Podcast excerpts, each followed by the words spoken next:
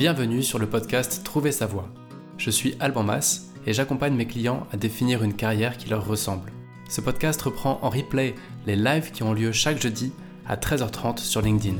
Vous pouvez aussi retrouver les replays sur mon site albanmas.com et sur ma chaîne YouTube. Je vous souhaite une très bonne écoute.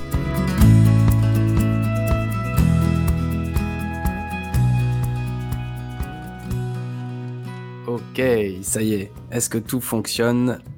J'ai l'impression que c'est bon pour le micro, c'est bon pour l'image. Bienvenue pour ce 15e live. Euh, on va parler aujourd'hui d'un test qui s'appelle Tribal versus Maestro. Avant toute chose, juste un petit point technique, c'est que la, la connexion est mauvaise aujourd'hui. Donc, ça risque de couper un petit peu.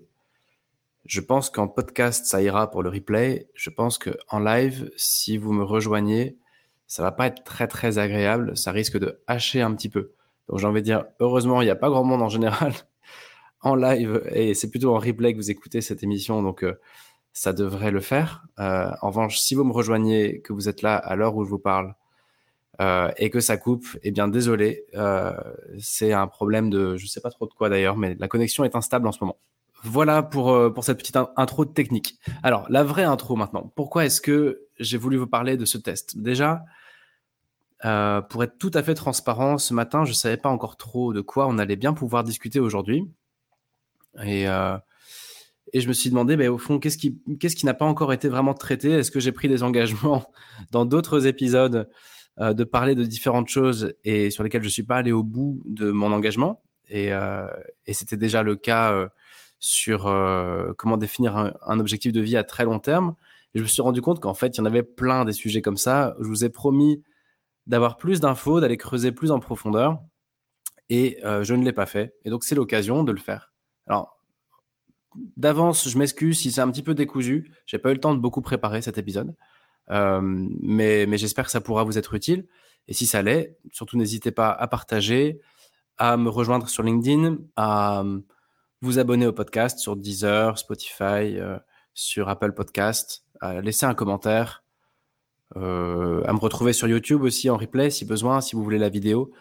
Voilà, en tout cas, euh, n'hésitez pas, ce sera toujours utile aux autres et à moi d'avoir vos feedbacks. Et donc, euh, n'hésitez pas.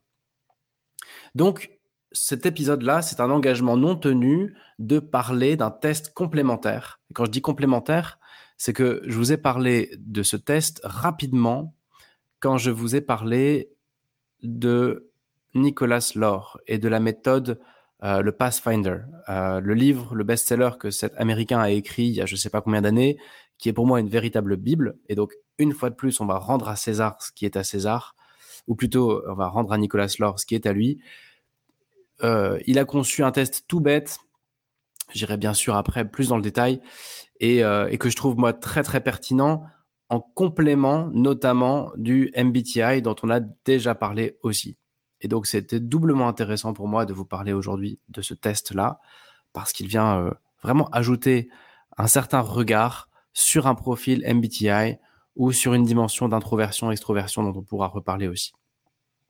Mais encore une fois, je n'ai pas inventé ce test, je ne l'ai pas conçu. Je vais euh, vous parler de comment il fonctionne et de comment on peut l'utiliser. Euh, voilà, peut-être un tout petit point quand même sur les tests de personnalité. On, on aime bien en général euh, les tests tous. On, est, est content de pouvoir faire des tests depuis notre canapé, savoir qui on est, pour quel métier on est fait. Tout ça, c'est la partie agréable de l'orientation. Moi, je prends toujours beaucoup de pincettes là-dessus. Alors, évidemment, les tests, c'est utile, c'est intéressant. Mais comme je vous le disais pour le MBTI, attention, un test en soi, ça sert absolument à rien. En tout cas, ça sert à rien d'autre que trois choses, à mon sens. Premièrement, on peut mettre une intention de nommer. C'est-à-dire, en faisant ce test, je découvre un peu plus qui je suis, un peu plus ce dont j'ai besoin. J'ai mis des mots sur des choses que je ne concevais pas avant ou que je n'intellectualisais pas. Bon, ok, ça permet à minima de nommer des traits de caractère ou des besoins. Ok, c'est déjà ça. C'est pas incroyable, mais c'est déjà ça. Ensuite, un test, ça peut servir à identifier des composantes essentielles. Je ne vais pas revenir en détail là-dessus, mais quand l'intuition ne, ne, fonctionne pas, quand on ne réussit pas enfin, quand on réussit pas, quand les grandes réponses ne viennent pas d'elles-mêmes en matière de carrière et d'orientation, quand on est face à un choix et qu'on n'arrive pas trop à décider, qu'on doit construire la suite de son parcours et qu'on n'arrive pas trop à le faire, on peut toujours le faire de façon rationnelle avec ce qu'on appelle les composantes. Un peu comme en immobilier, c'est pas la même chose si vous dites je cherche à acheter un appart à Paris et là vous ne trouverez pas que si vous dites ok je cherche à acheter un appart à Paris avec deux chambres, une salle de bain, euh, une vue sur, euh, enfin euh, une orientation au sud-est dans le 18e. Là vous allez commencer à pouvoir visiter des appartements. Donc cette idée de composante, vous pouvez la trouver dans les tests. Les tests pourront vous aider à identifier ce que vous devez euh, garder comme des conditions sine qua non de votre épanouissement au travail. Mais là encore une fois, c'est pas ça qui va forcément changer votre vie. Donc pourquoi ces tests? Pourquoi est-ce que je prends euh, une demi-heure, une heure pour vous parler de Tribal Maestro et pourquoi on a parlé du MBTI Eh bien, toujours pour la même raison. La seule chose qui compte à mes yeux, alors on peut en débattre, mais pour moi, l'utilité de tout ça, c'est d'identifier ce qu'on appelle des pistes, des carrières, des métiers, des projets qui peuvent vous ressembler, qui peuvent vous correspondre, qui peuvent vous convenir. Donc, je vous propose dans le test Tribal Maestro, comme dans n'importe quel test, de le faire avec une intention. Et cette intention, c'est pas de vous trouver, vous ne vous trouverez pas. Ce n'est pas de vous comprendre, euh, parce que ça sert à rien, à mon sens, même si vous comprendrez mieux c'est de trouver des points de départ d'exploration future. Qui vous allez rencontrer après avoir passé ce test? Quel métier vous allez investiguer? Quel événement À quel événement vous allez vous inscrire pour aller rencontrer des gens comme vous? Quel livre vous allez lire quel, tuto vous allez regarder Comment vous passez à l'action après le test vers un nouvel horizon possible sans chercher à en faire votre métier dans un premier, enfin, dans un premier temps donc voilà, l'intention, encore une fois pour moi, c'est identifier des personnes, des projets, des événements, des lieux desquels vous pourrez vous rapprocher dans la vraie vie avec un vrai passage à l'action. Et c'est ça l'intention qu'on peut mettre derrière un test. Ça sert uniquement à ça, pour moi. Évidemment, avec grand plaisir pour en débattre, encore une fois, dans les commentaires et autres.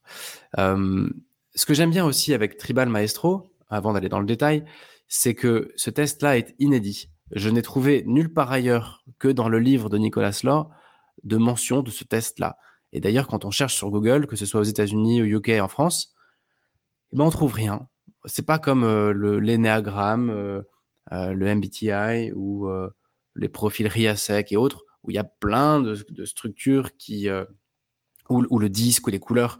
Il y, a plein de structures qui parlent de ces tests et qui viennent s'approprier ces tests. Et tant mieux pour essayer d'aller un peu plus loin dans la réflexion ou même juste pour communiquer. Ce test-là, il sort de nulle part et il reste complètement confidentiel, c'est-à-dire qu'il se situe quelque part entre la page 230 et 250 d'un livre non traduit en français. Donc vous risquez pas de mettre la main dessus euh, euh, comme ça par hasard, quoi. Et donc c'est ça qui me plaisait aussi, c'est que j'avais envie de lui faire honneur parce que bah, en France, on n'a pas l'habitude de forcément beaucoup lire de, livres américains non traduits. Et je trouve que celui-ci en vaut vraiment la, peine. Et, euh, et donc, donc voilà, c'était une bonne raison aussi d'avoir envie de vous en parler. Alors, peut-être juste un petit disclaimer. Et après, promis, euh, on y va. Le disclaimer, ce serait de vous dire, si vous voulez passer ce test, ben, euh, rendons honneur à, l'auteur et achetez le bouquin. Euh, c'est très lisible, quoi. C'est de l'anglais euh, qui se lit bien. Et en plus, il est bourré d'humour, il est passionnant. Et donc, donc voilà, si vous voulez passer ce test-là de façon un peu officielle et avoir vraiment tout le débrief, eh bien, je vous invite à acheter le livre. Je crois qu'il coûte 14 euros en, en e-book. en revanche, si vous voulez juste éventuellement avoir quelques réponses là-dessus ou établir un profil grosso modo, eh bien, je vous propose de m'écrire sur LinkedIn et puis, euh, puis on pourra voir ensemble sur une version un peu allégée. Euh, voilà, c'est avec plaisir. Si vous voulez euh, me, contacter par rapport à ça, je me ferai un plaisir de vous le faire passer, entre guillemets, un peu à la mano. et, peut-être que vous en retirerez quelque chose. Voilà. Donc n'hésitez pas. si c'est le cas, vous mettez juste un petit message, message privé sur LinkedIn et, puis, euh, et puis voilà, je verrai de quoi vous parlez. Vous dites voilà, je veux faire le tribal maestro et je, je reviendrai vers vous. Enfin, en tout cas, s'il n'y a pas trop trop de demandes, quoi. Euh, voilà. Donc maintenant, comment ça va marcher tout ça? Bien, imaginez un peu un test qui va ressembler à, au fond, une mesure introversion-extraversion, mais qui va le faire sous un autre angle. Alors, vous vous souvenez, le problème de, l'introversion et de l'extraversion, c'est qu'on a tendance à faire des gros raccourcis avec ça.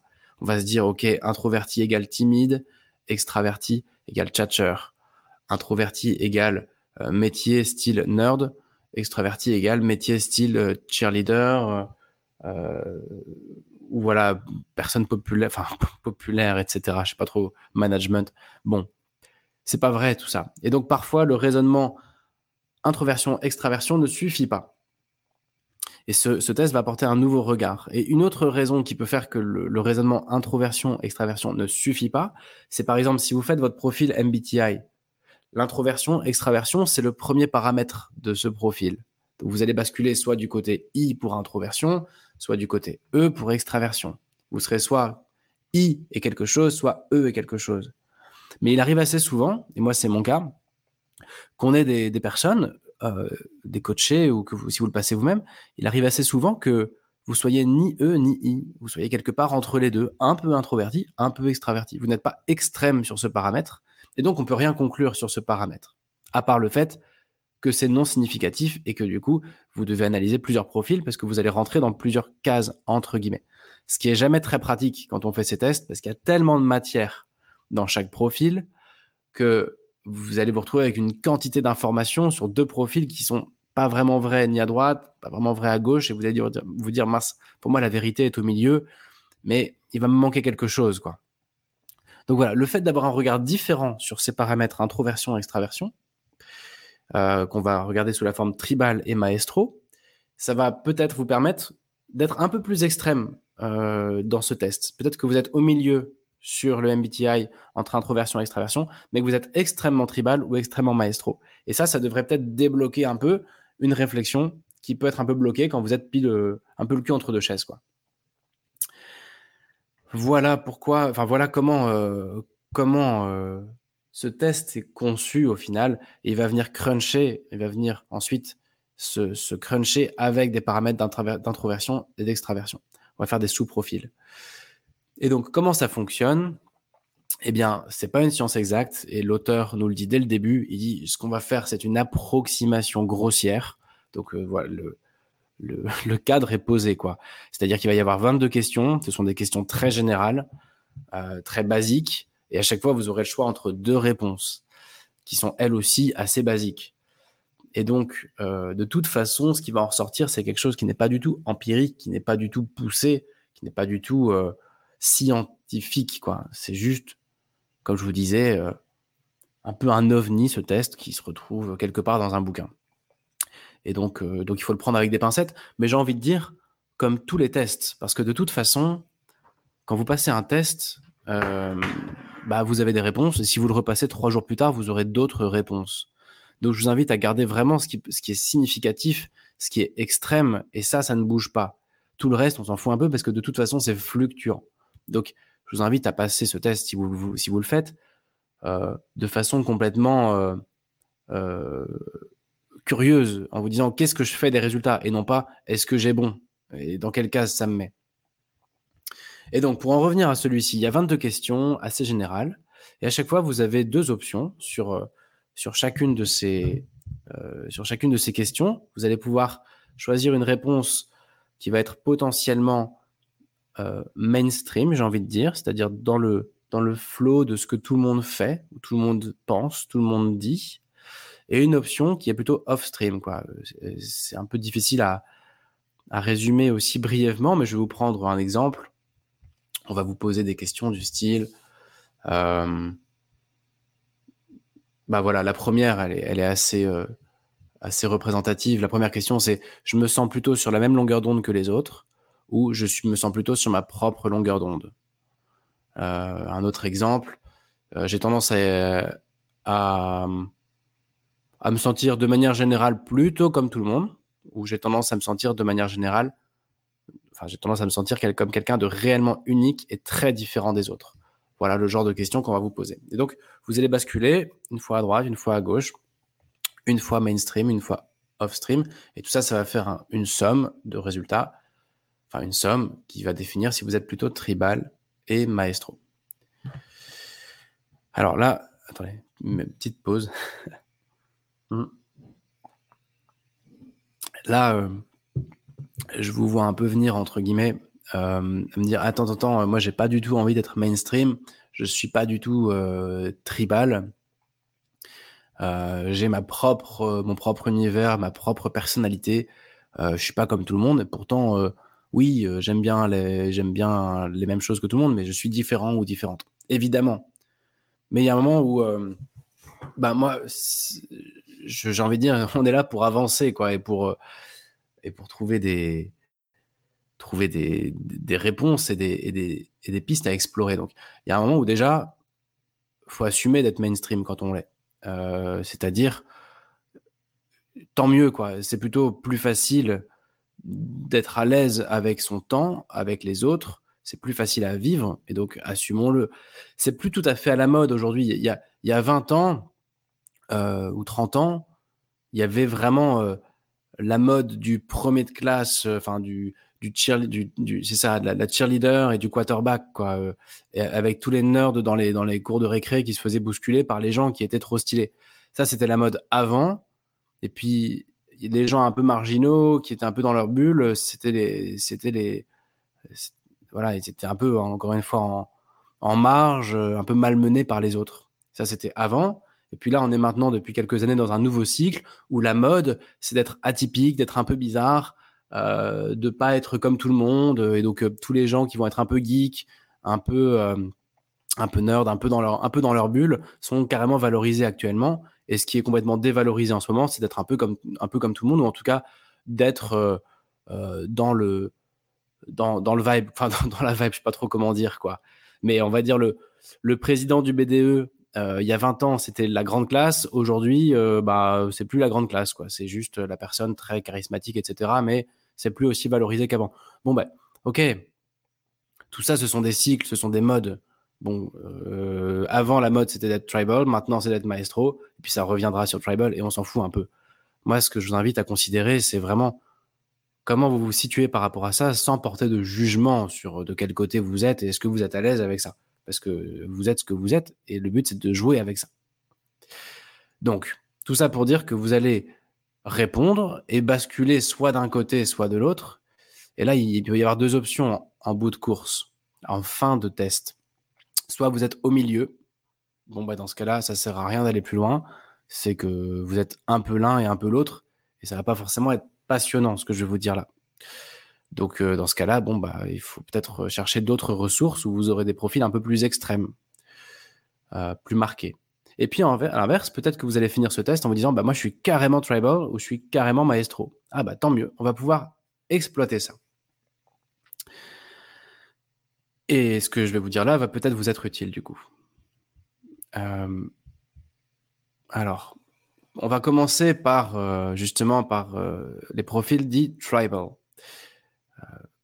Tribal, c'est quoi? Bah, Ça va être quelqu'un qui est sur la même longueur d'onde que les autres. Tribal comme tribe, comme la tribu, comme le groupe, comme comme oui, en anglais c'est the crowd quoi, comme un peu comme comme tout le monde, mais c'est très péjoratif de dire ça, donc j'ai pas envie de le dire quoi. Mais c'est quelqu'un qui est à l'aise dans son temps avec les autres, dans son époque, dans son environnement. Et ça, on peut dire oui, alors euh, moi je suis un petit peu comme ça. Bah oui, normalement oui, parce que 75% d'entre nous, on est comme ça. Les trois quarts d'entre nous sommes tribal. Et donc pour résumer le truc, euh, on pourrait dire que ce sont les gens, encore une fois, qui sont sur la même longueur d'onde que les autres. Retenez juste ça. Tribal égale je suis à peu près sur la même longueur d'onde que les autres. Ça ne veut pas dire que je suis madame tout le monde, monsieur tout le monde. Je suis juste sur la même longueur d'onde. Donc, les trois quarts d'entre nous sont comme ça. Et, qu'est-ce qu'on va retrouver dans ce profil-là? Bien des gens qui, euh, des gens qui réussissent principalement quand ils travaillent avec les autres ou quand ils travaillent pour les autres.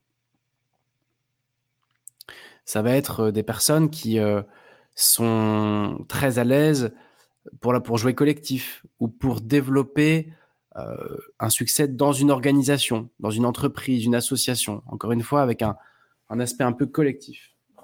je, bouge le truc parce que j'ai mon écran vert qui me joue des tours. Voilà. Euh, ils sont contents de se rattacher un à une organisation un peu au-dessus d'eux, de faire partie de quelque chose en fait. Et donc, ils sont au top quand ils peuvent contribuer au bien des autres, d'une organisation, d'un groupe, quel qu'il soit, une entreprise, une association, une équipe, un club, peu importe.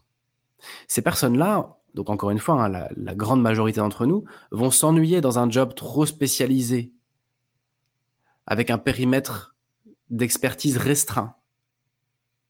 Ils vont avoir tendance à, à aimer quand même euh, être sur plusieurs choses à la fois et puis passer d'un projet à l'autre. En tout cas, ne pas être trop focus, trop spécialisé, trop restreint, trop technique en quelque sorte, trop expert. Les tribal, en fait, c'est dans les deux groupes ceux qui vont normalement le mieux comprendre la psychologie humaine. Alors, il y a des exceptions évidemment, il y en a plein.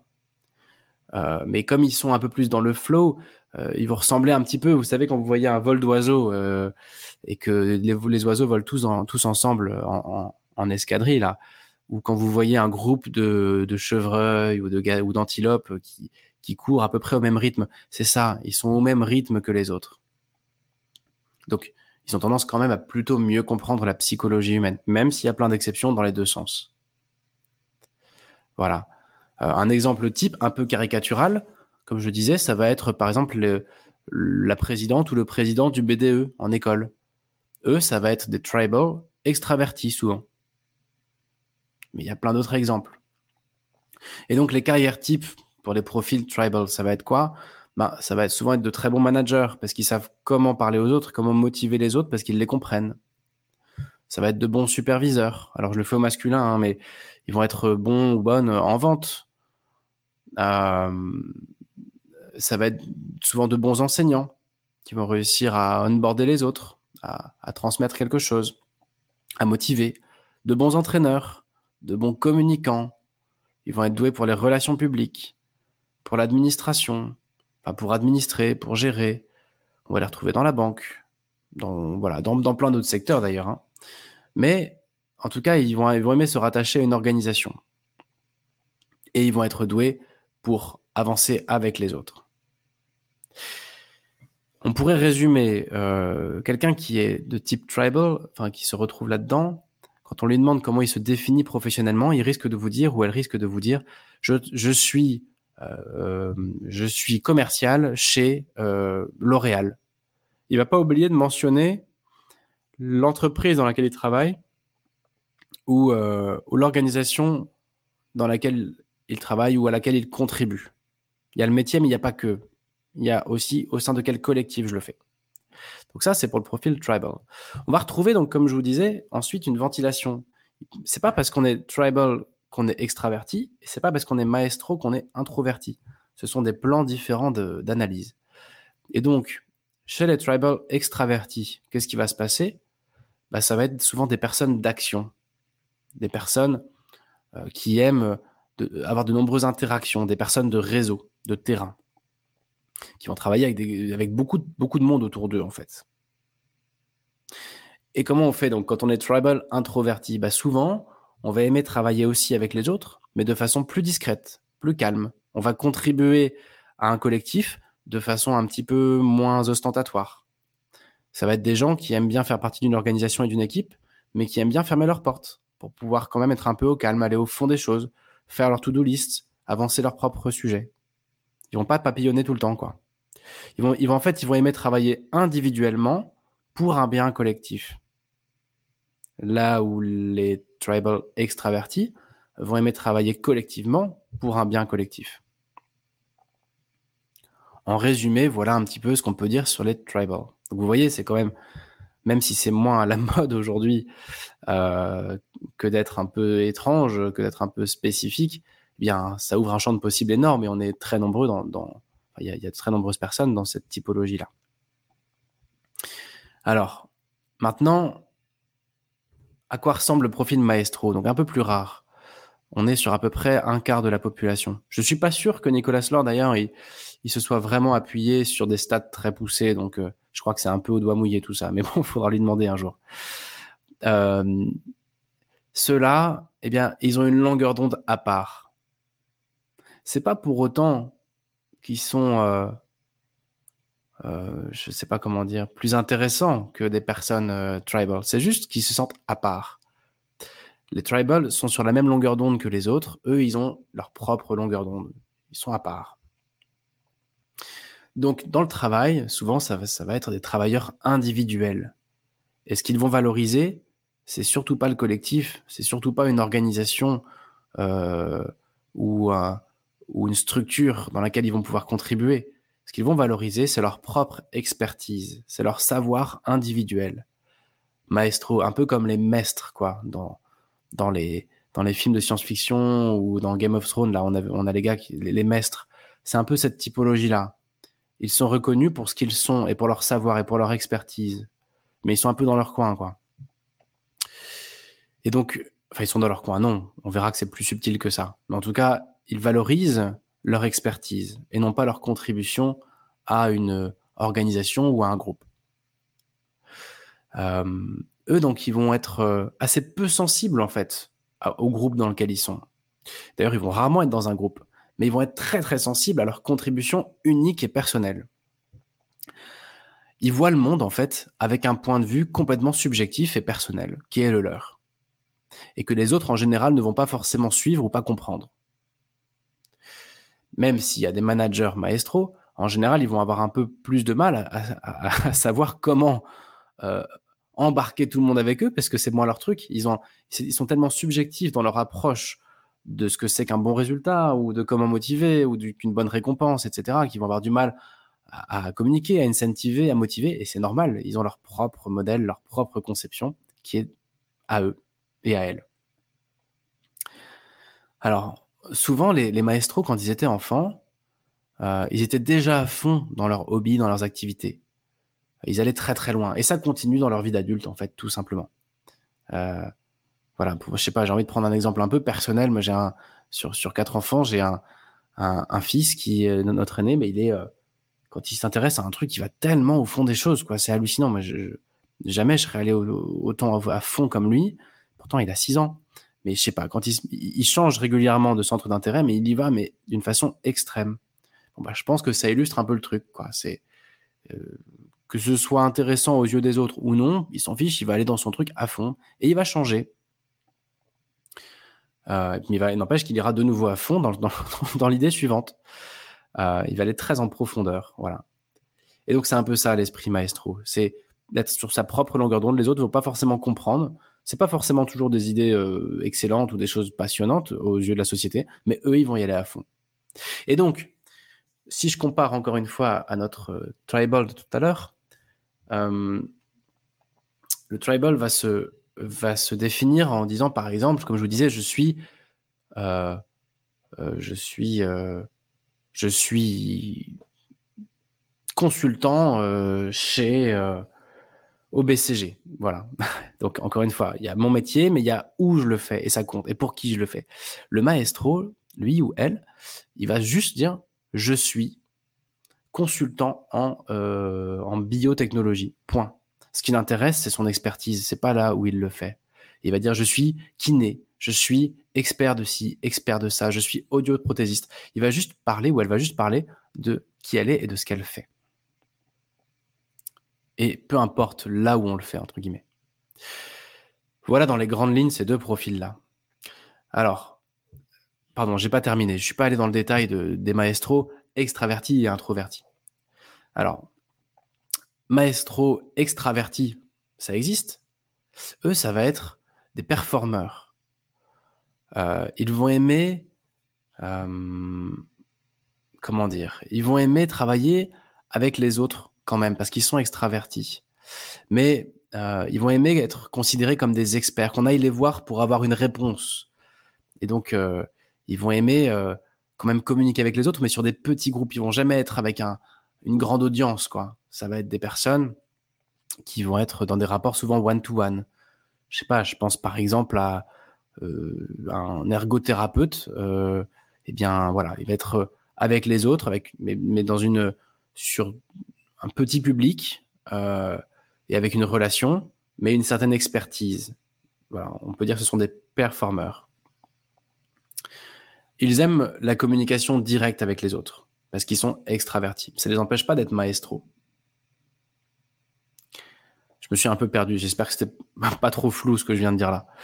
Euh, maintenant, les maestros introvertis. Eh bien, ceux-là, ils vont tourner leur expertise vers le dedans, vers l'intérieur. C'est ceux qu'on va pouvoir euh, considérer comme les professionnels, ceux qui vont se voir comme je suis un pro ou une pro. Leur outil, c'est eux.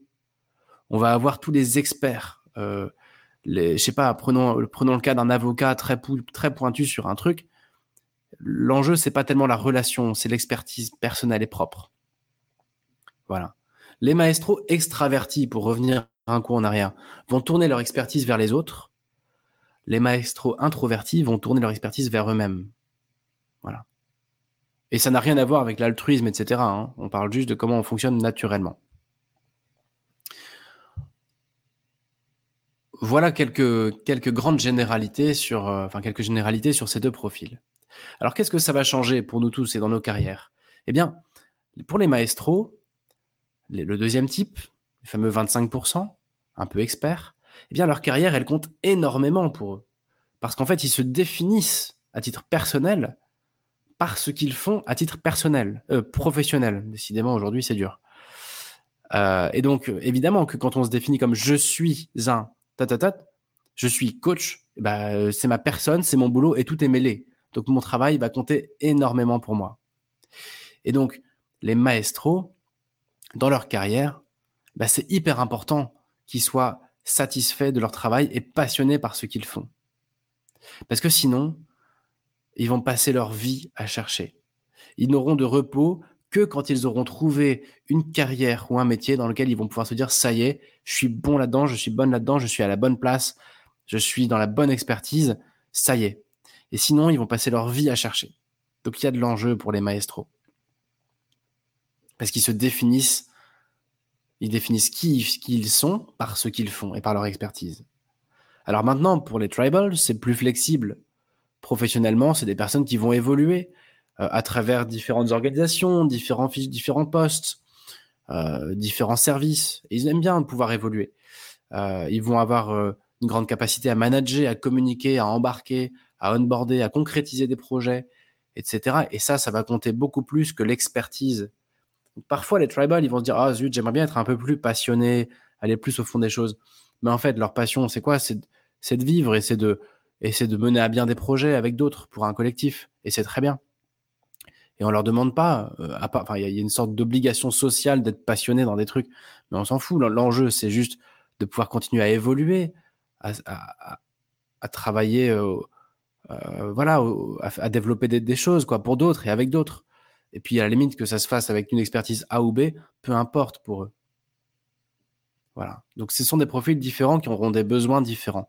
Et c'est pour ça que je vous invite à assumer un peu euh, là où vous vous retrouvez, parce que un, maestro qui va se retrouver euh, dans une carrière qui ne lui va pas, qui est un peu tribal, il va se dire euh, mais j'ai l'impression que ce que je fais, tout le monde peut le faire. Ça n'a aucun intérêt ce que je fais. Ça manque complètement d'expertise. Tout le monde peut faire ça. Euh, à l'inverse, un tribal qui se retrouve dans une carrière de maestro va trouver que c'est tellement réduit, tellement restreint le périmètre que voilà, il faut mettre un, peu de mouvement là-dedans, qu'il faut qu'il faut arrêter un peu avec le voilà, le, les jours se, suivent et se ressemblent entre guillemets. Euh, et qu'il faut mettre un peu d'ouverture à tout ça. On est beaucoup trop focus. Donc il y a de l'enjeu quand même à, trouver, euh, à assumer qui on est et puis à, avancer vers, euh, vers quelque chose qui nous correspond bien. Et mais évidemment, une fois qu'on a dit ça, toutes les carrières sont ouvertes à tous les profils. En tout cas, la quasi-totalité des carrières sont ouvertes à ces deux profils. Je vous prends deux exemples.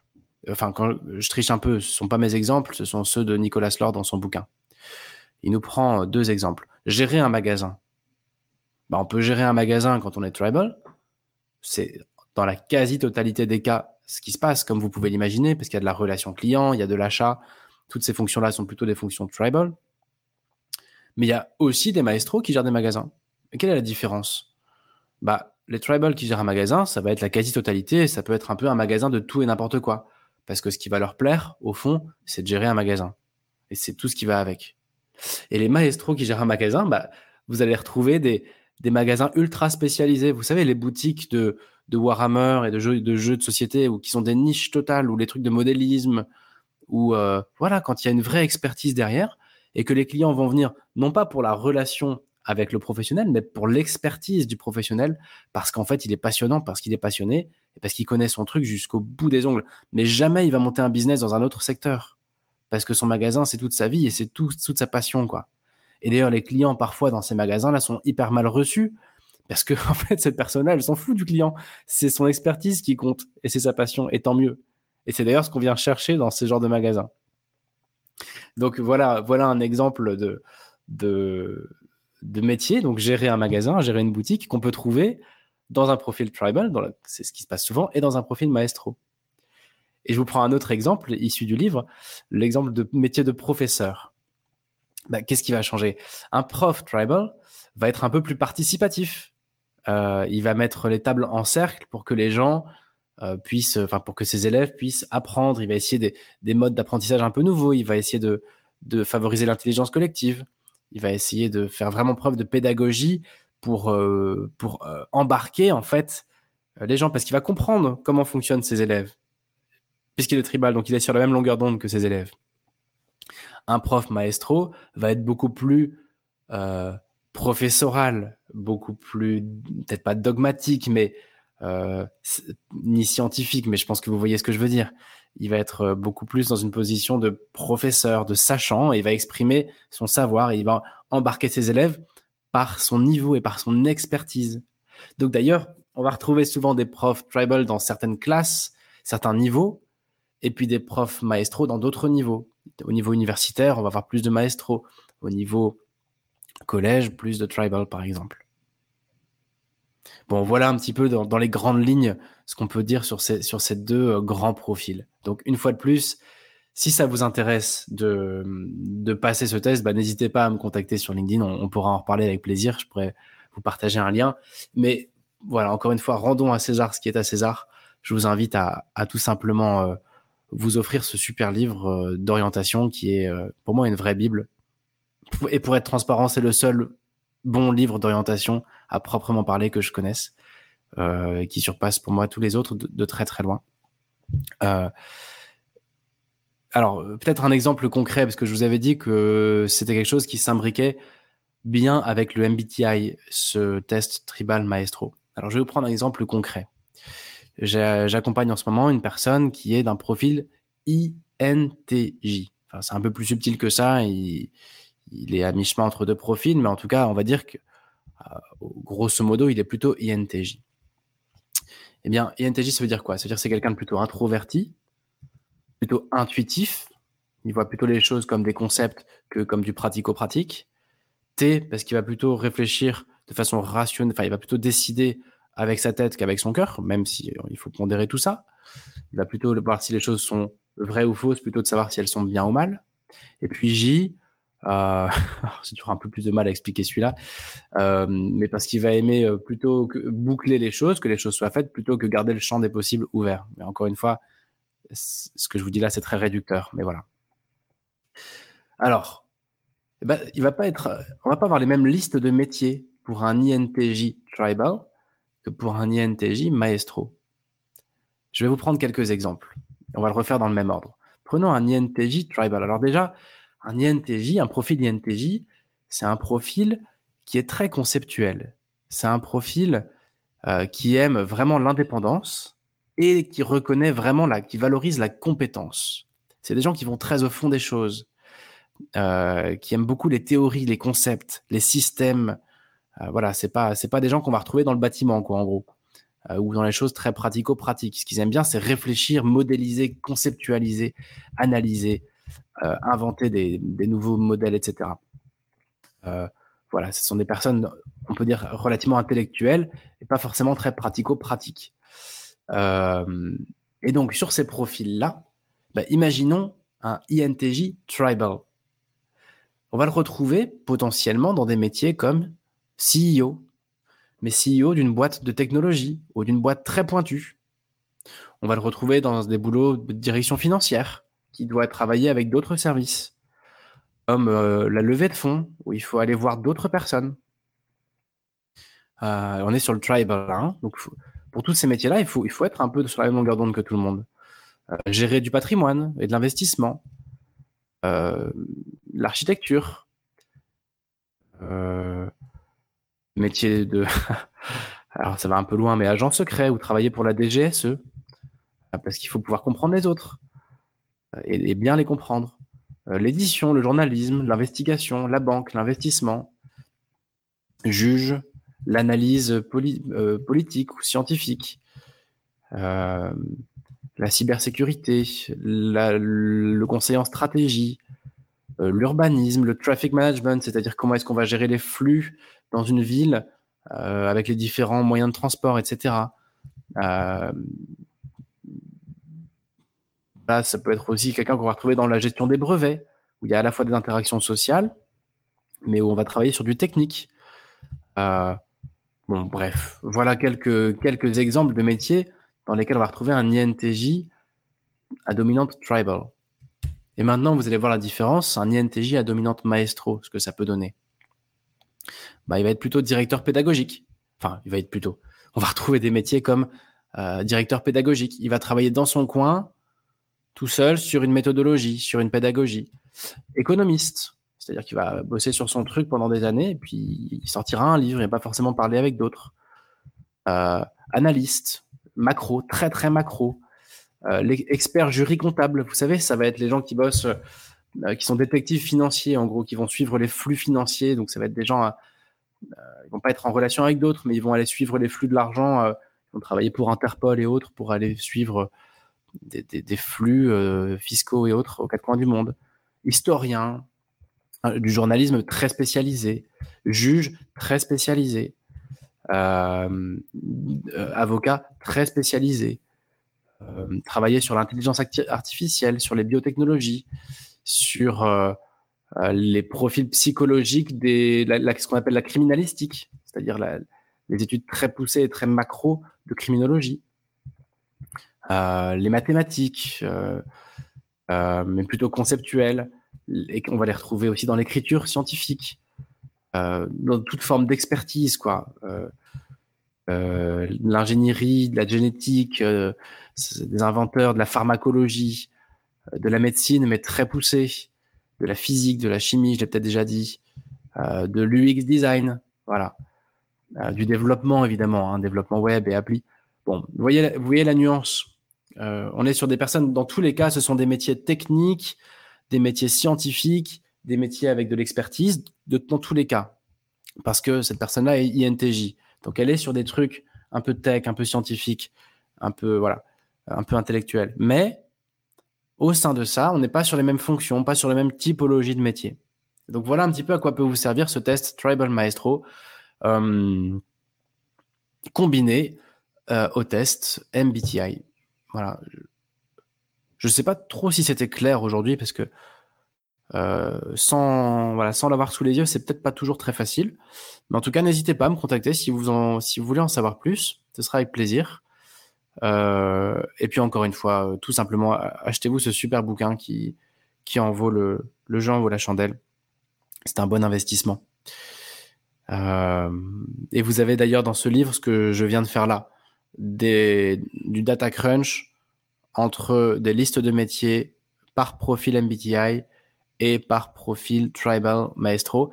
Et il va encore plus loin dans un truc que je n'ai pas détaillé, qui est euh, la vision dans l'espace ou non, et le goût pour du tangible ou non. Mais bon, là, ça commence à être dur d'en parler à l'oral sans avoir un peu de, matériaux à vous montrer. Donc, et puis en plus, euh, on va pas non plus euh, piquer tout ce qu'il y a dans ce livre. Achetons-le. Voilà. Allez, rendez-vous la semaine prochaine. N'hésitez pas, en tout cas, si, vous voulez passer le test, vous m'envoyez un petit message. Et puis, et puis, passez une très belle semaine. J'espère que que vous vous éclaterez dans votre quotidien, dans vos carrières, parce que c'est possible de s'amuser au travail. Et donc euh, voilà, la première chose, c'est d'y croire et de se mettre en route pour ça. À la semaine prochaine